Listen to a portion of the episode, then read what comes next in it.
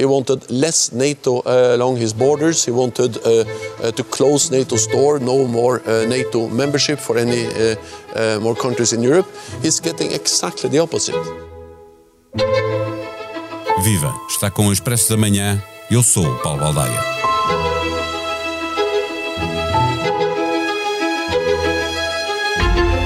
Quando invadiu a Ucrânia, a Rússia alegou que se queria defender de uma expansão da NATO para junto das suas fronteiras. NATO e Ucrânia negaram essa intenção, mas Moscou tinha presente que após a dissolução do Pacto de Varsóvia, a Aliança Atlântica já tinha absorvido a Polónia, a República Checa, a Hungria, a Eslováquia, a Roménia, a Albânia, a Macedónia, a Eslovénia, a Croácia, o Montenegro, a Bulgária, a Lituânia e mais a norte, fazendo fronteira com o seu território, a Estónia e a Letónia. Amigos, muitos amigos do tempo da União Soviética tinham passado para o outro lado, para o lado da democracia.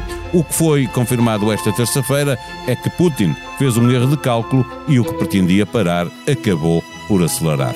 A NATO dobrou a extensão de fronteira que tem com a Rússia e, sobretudo, mais do que quantidade, a linha da frente ganha qualidade. A Europa Ocidental em geral e a Finlândia em particular têm razões para se sentir mais seguras em relação à ameaça que possa vir do leste.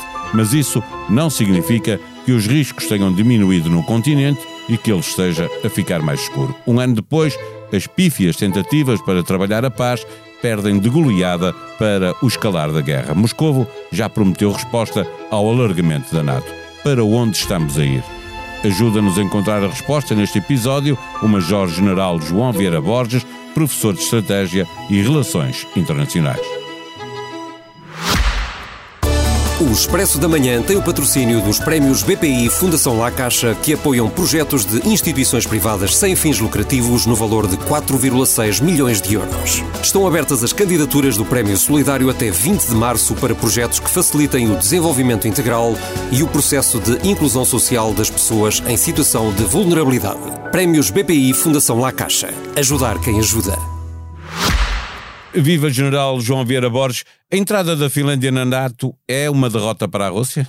É uma vitória para a Finlândia, certamente. Se é uma derrota para a Rússia, veremos.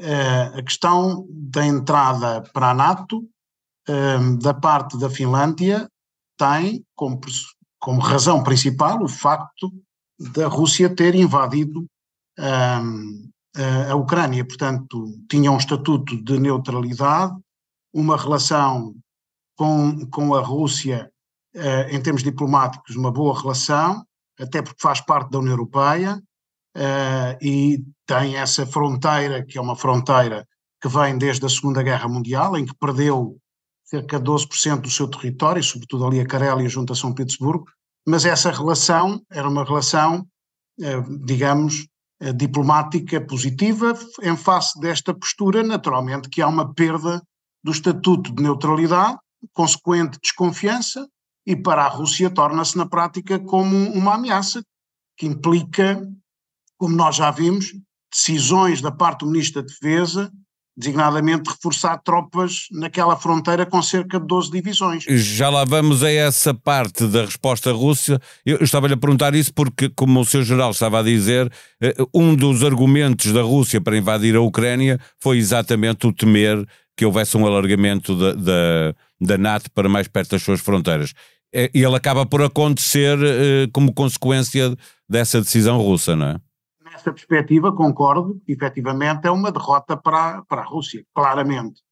Se, considerando esse pressuposto, foram vários, como nós sabemos, um dos outros era a defesa das populações do Donbass, mas nós sabemos que a geopolítica, sobretudo nesta região, é determinante e nessa perspectiva esse argumento estava no conceito estratégico da Rússia já de 2021 e teve nos discursos de Putin dia 21 e dia 24. Nessa perspectiva é claramente uma derrota porque não estava certamente à espera de que, mais tarde ou mais cedo, a própria Ucrânia, desculpa, a própria uh, Finlândia e até a Suécia aderissem, aderissem à NATO. Eh, regressando àquilo que o Sr. Geral estava a falar sobre a resposta uh, da Rússia, uh, o que é que devemos esperar, para além de, de, do evidente reforço de, das tropas e de material de guerra na, a norte? havemos esperar uma postura diferente.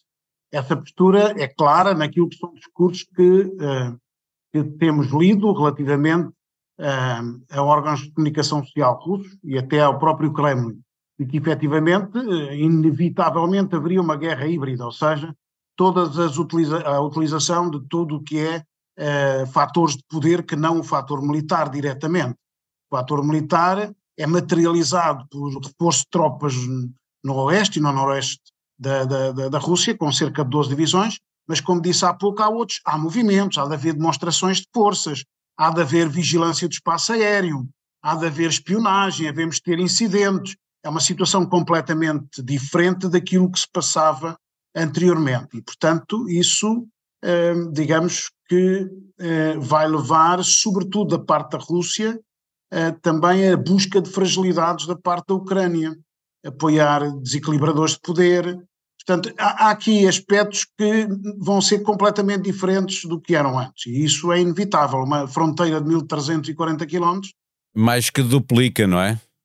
É muito, e é uma zona estratégica. Nós estamos a ver, efetivamente, olhar para um mapa, toda a gente percebe, não é preciso ser geopolítico, que efetivamente o mundo, a arquitetura de segurança e defesa muda completamente, uh, e não é só por causa da questão do Báltico, em que o Báltico fica dominado e, e, fica ali a Rússia cercada por seis países. Não é só essa questão, é também a parte de, do Mar de Barents, da Península de Kola, do Mar Branco, onde estão bases de submarinos um, russos e, e, que são fundamentais naquilo que é que, que vem no próprio conceito estratégico e agora até uh, no último documento sobre política externa relativamente ao Ártico passa a ser uma prioridade, já vem sendo uma prioridade. E portanto há aqui, digamos, um erro de cálculo considerável da parte da Rússia quando invadiu a Ucrânia, uh, certamente não estava nas contas. não estava a olhar para cima, não é? Uh, mais Exato. para norte. Uh, olhando para a Bielorrússia, ela já está a ser usada para uma escalada nesta guerra? E, e, tem, já agora pergunto se tem a ver também com, com esta decisão da Finlândia e da Suécia, que, que haverá de, de aderir mais à frente? Tem certamente. Eh, nós, se olharmos para o mapa, também não nos esqueçamos da Noruega, porque a parte da norte da, da Finlândia é da Noruega, e a Noruega já é um membro da NATO. É Sim, é já lá estava, não é? Membro fundador, os 12 fundadores, tal como Portugal, uh, e portanto já lá estava. E portanto agora fecha ali a barreira completamente. No fundo, aquilo que nós olhamos geopoliticamente para aquele mapa hoje uh, é termos, sobretudo, dois países tampão. Temos uma Bielorrússia e temos uma Ucrânia como tampão entre os países da NATO e a Rússia. Uh, e naquela parte norte nem tampão existe, não é? E, portanto, é um tampão importante para aquilo que é também as fragilidades que nós sabemos que existem e são bem maiores do que as fragilidades da Finlândia. Uh, uh, porquê? Porque têm minorias étnicas de maneira diferente, os países que era Lituânia, Letónia e Estónia. Portanto, há, há maior possibilidade da Rússia desenvolver aí ações de guerra híbrida, desequilibrar esses países, quer política, quer socialmente, criando situações favoráveis. Por outro lado, uh, o facto da, da, da, Bielorrússia estar completamente dominada pela Rússia, uh, inclusivamente permitindo a colocação de armas nucleares, sejam táticas ou não, uh, isso faz com que haja uma certa escalada que aconteceu já durante a própria Guerra Fria, não é? Há ali um, um cantinho, Kaliningrado, que também é um problema para a Rússia, que fica mesmo no meio de, de todo este deste tampão que está-se a criar ali pela NATO, não é? Eu penso que é mais um problema para a NATO do que para a Rússia. Kaliningrado foi muito bem trabalhada politicamente, diplomaticamente e militarmente para ter, digamos, um espaço uh, da Rússia ali entre países complicados e para controlar em parte também o, o Báltico, até porque depois a saída para São Petersburgo é reduzida e, portanto, é, é importante ter ali Kaliningrado. Eu, nós já, já fiz aquele percurso é, mais que uma vez, é, aquele, nós olhamos ali para, para, aquele, para aquele mar, eu julgo que é mais importante para a Rússia continuar com Kaliningrado do que para, para a NATO. Não é? Para a NATO seria melhor que não existisse, até porque pode haver incidentes, um, pode haver outras situações criadas naquele pequeno espaço. Um, Esperemos que não, mas eu acho que é mais importante em termos estratégicos para a Rússia do que propriamente para a NATO, ou para a União Europeia, ou para a Europa em geral. O Sr. General, ao duplicar as fronteiras da NATO com a Rússia, eh, eh, pergunto se duplica o risco para os 31 Estados-membros da Aliança Atlântica, no sentido que se houver ali algum incidente, se houver ali algum problema, eh, se alguma fronteira for violada, todos serão chamados a socorrer o agredido, não é? Portanto, aumenta. Eu diria, um matemático diria que aumenta um 31 avos. mas efetivamente, quando falamos em fronteira, um, Uh, é uma dimensão considerável, porque estamos numa situação em que duplica a fronteira, não estamos na relação de 1 para 31. E, obviamente, aquela é que é efetivamente a linha da frente da NATO, uh, entre a NATO e, e, a Rússia. O risco, agora respondendo claramente à sua questão, aumenta consideravelmente. Uh, e nós temos memória histórica. Os finlandeses têm uma memória histórica da Segunda Guerra Mundial, aliás, a partir de 1918, mas sobretudo depois na Segunda Guerra Mundial, com duas invasões da parte da Rússia. E, portanto, eles sabem o risco que correm e sabem também os incidentes que foram criados nessa altura.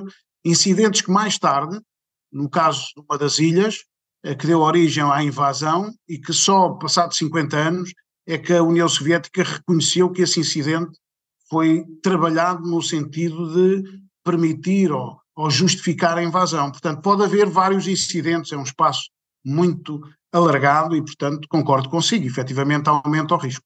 E, uh, regressando ao início da nossa conversa uh, e ao facto do Sr. General ter dito que uh, a Finlândia fica mais segura, portanto é uma vitória para a Finlândia esta entrada na NATO, a Finlândia fica mais segura. Pergunto-lhe se o continente europeu fica mais seguro ou, ou, ou também tem mais risco a partir de agora?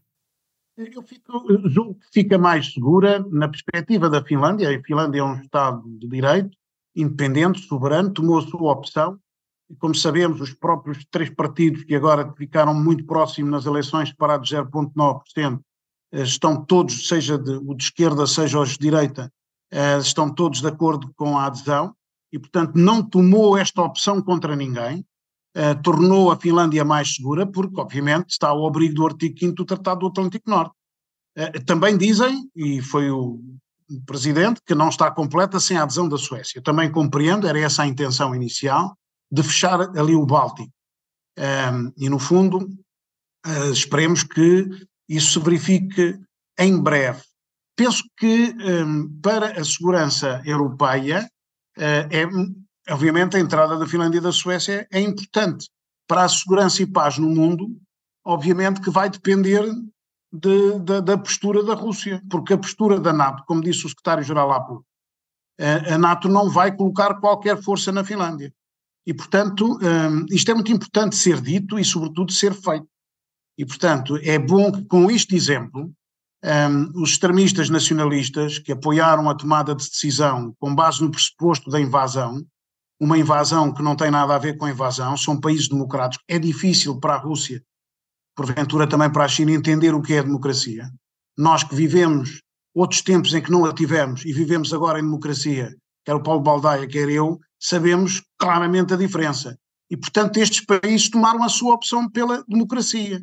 E, portanto, tomaram a sua opção por tomar decisões, neste caso, de se aliarem a uma organização que é política, não é só militar, é essencialmente política e isso é que incomoda e por isso é que ela sobreviveu. O Pacto de Varsóvia não sobreviveu porque era uma organização militar de oposição à NATO e portanto quando acaba um, o Pacto quando acaba quando cai o muro de Berlim obviamente acaba o Pacto de Varsóvia. E, e muitos desses países estão hoje eh, uma grande parte desses países estão hoje na Aliança Atlântica. E comungam os valores da NATO.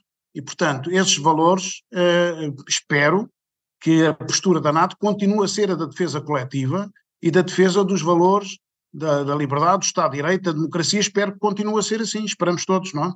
E nesse sentido ficaremos ali com uma linha divisória, independentemente dela existir, ela existiu durante a Guerra Fria, tivemos mais paz, porventura, do que noutros períodos da história. E, portanto, a minha esperança é de que, efetivamente, as partes tenham, tenham assumido a sua postura, de acordo com aquilo que é a intenção dos seus povos, e, e, que vão continuar a defender aquilo que são os seus valores, mas no sentido de defesa coletiva.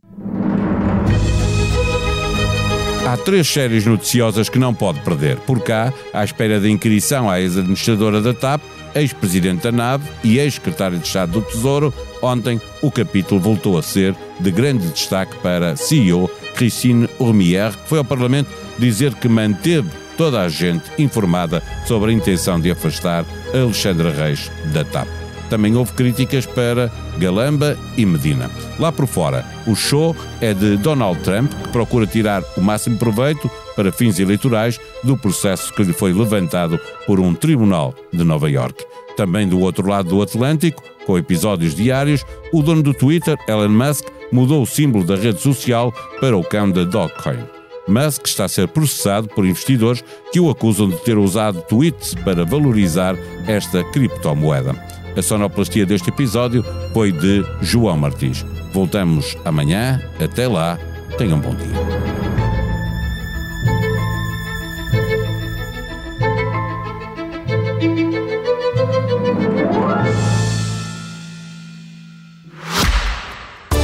Expresso da Manhã tem o patrocínio dos prémios BPI Fundação La Caixa, que apoiam projetos de instituições privadas sem fins lucrativos no valor de 4,6 milhões de euros. Estão abertas as candidaturas do Prémio Solidário até 20 de março para projetos que facilitem o desenvolvimento integral e o processo de inclusão social das pessoas em situação de vulnerabilidade.